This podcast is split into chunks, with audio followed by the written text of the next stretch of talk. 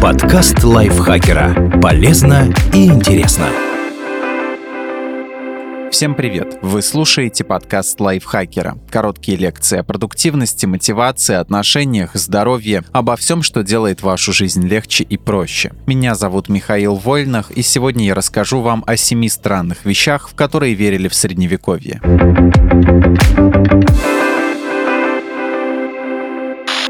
Можно вырастить карликового человечка.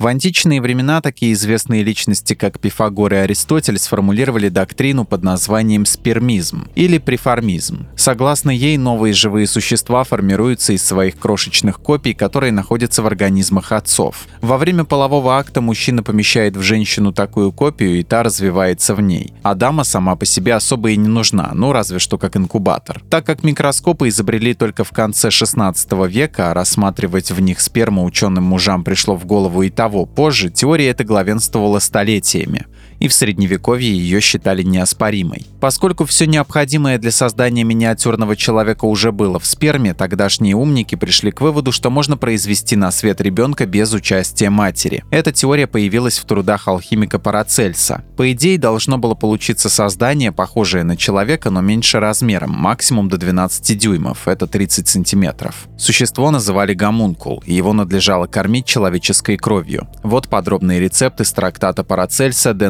Rerum» от 1537 года. Возьми мужскую сперму и оставь гнить ее сперва в запечатанной тыкве, потом в лошадином желудке на 40 дней, пока не начнет там что-то жить, двигаться и колотиться. Тыкву для утепления можно поместить в лошадиный навоз. Почему? Рассуждал алхимик примерно так. Дети появляются из женщин. Женщины теплые. Лошади тоже теплые, поэтому способны вынашивать жеребят. Лошадиный навоз имеет температуру лошади. О том, что за 40 дней он и остыть может, Парацельс почему-то не подумал. Значит, навоз может заменить утробу женщины. Логично. Естественно, вырастить гомункула ни у кого не получалось, но алхимики правда старались.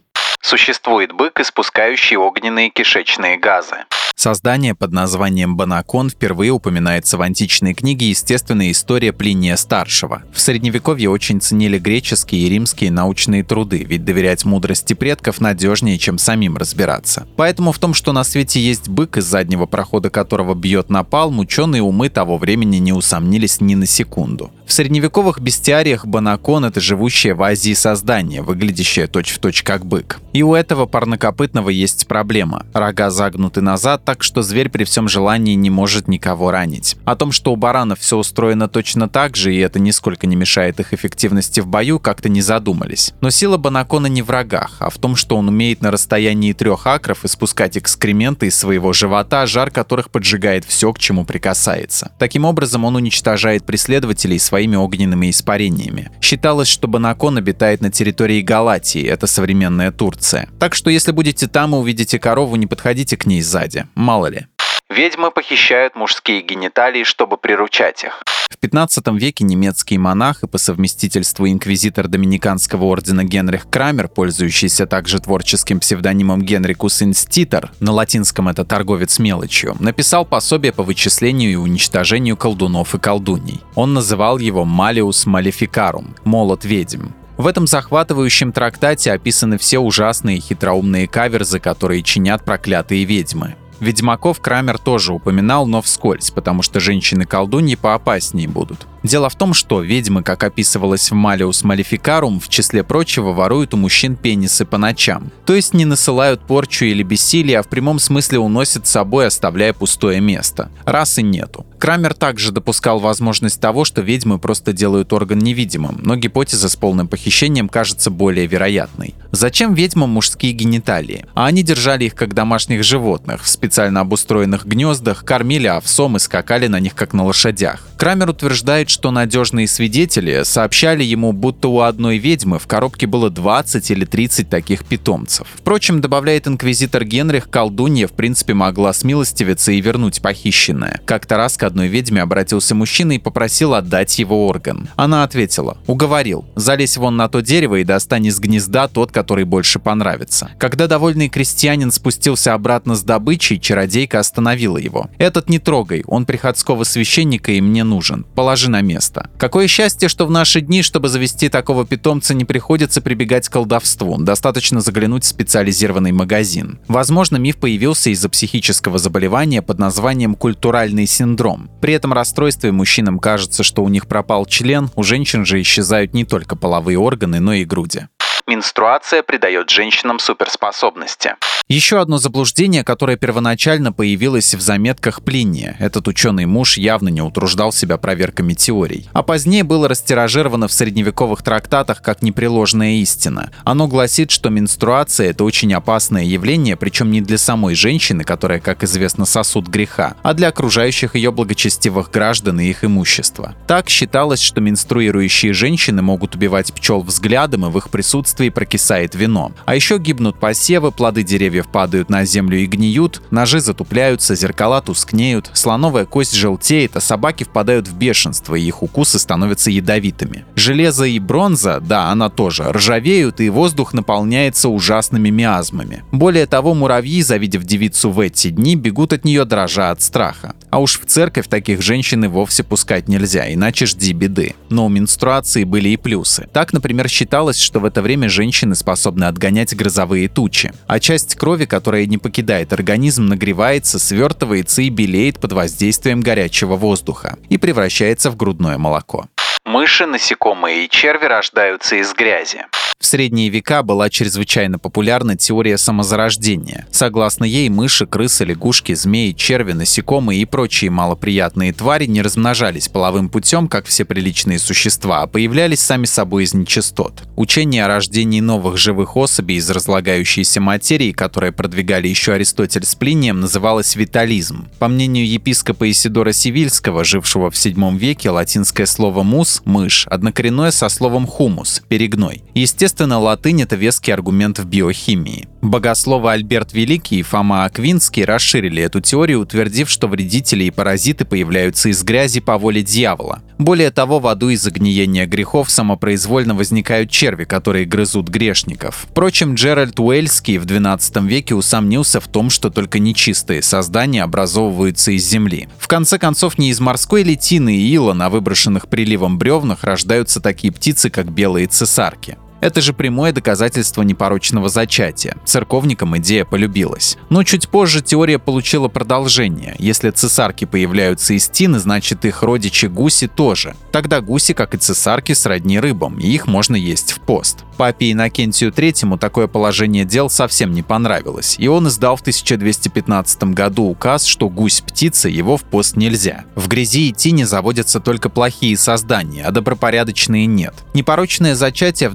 доказательствах не нуждается, а кто усомнится хоть в одном из вышеперечисленных пунктов, будет судим как еретик. Учение витализма опроверг только Франческо Редди в 1668 году. Он догадался положить кусок гнилого мяса в банку и накрыть салфеткой. Мухи в банке не образовались, салфетки помешало, а значит самозарождение не работает. До этого провести подобный опыт никому в голову как-то и не приходило.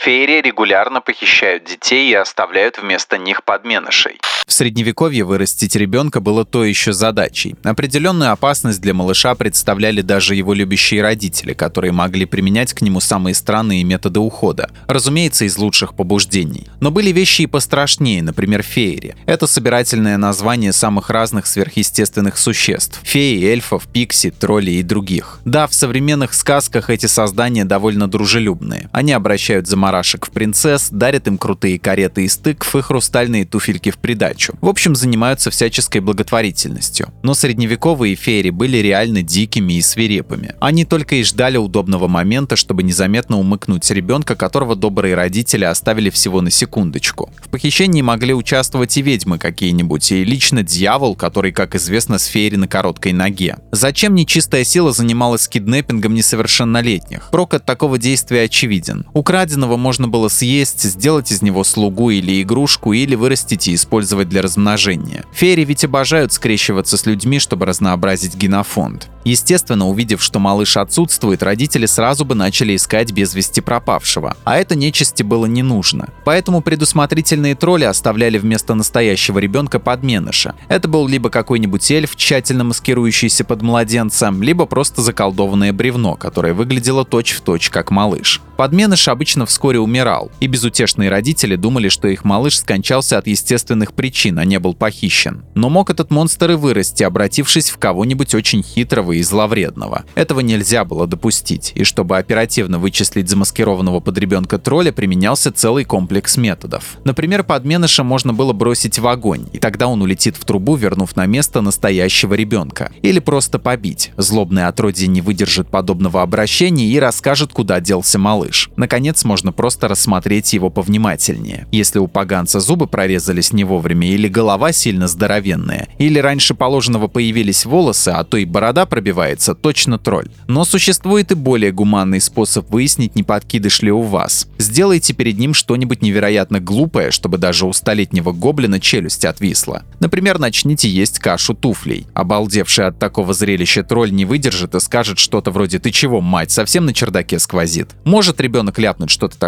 Нет. Избавиться от него. Впрочем, не обязательно, чтобы младенец заговорил. Достаточно и того, чтобы он засмеялся. Ведь дети сами по себе этого не делают, только если они не гоблины под чужой личиной. Вера в подменышей была распространена веками по всей Европе. Историки считают, что она помогала родителям пережить смерть ребенка. Они были уверены, что настоящий малыш живет в стране феи, а умерла только подброшенная кукла. Бывают одноногие и собакоголовые люди.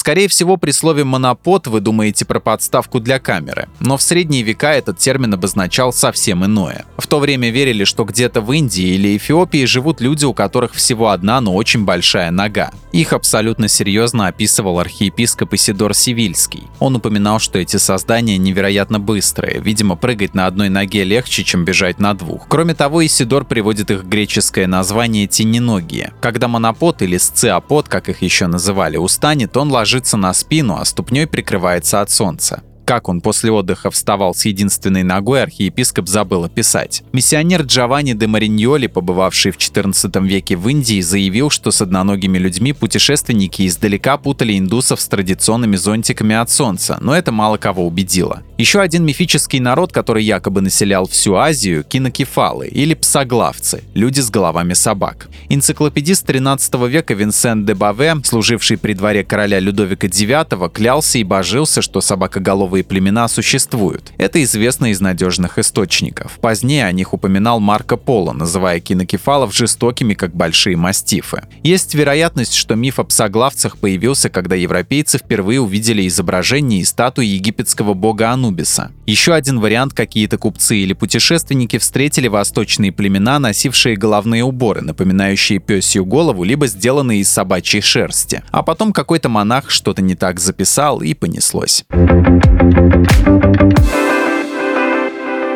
Благодарим Дмитрия Сашко за эту интереснейшую и веселую статью. Подписывайтесь на подкаст Лайфхакера на всех платформах, чтобы не пропустить новые эпизоды, а еще слушайте второй сезон подкаста «Кто бы говорил». В нем я и Даша Бакина зачитываем реальные истории слушателей о том, что их волнует, и вместе с экспертами обсуждаем, как преодолеть трудности и выйти из сложившейся ситуации. А я с вами прощаюсь. Пока. Подкаст Лайфхакера. Полезно и интересно.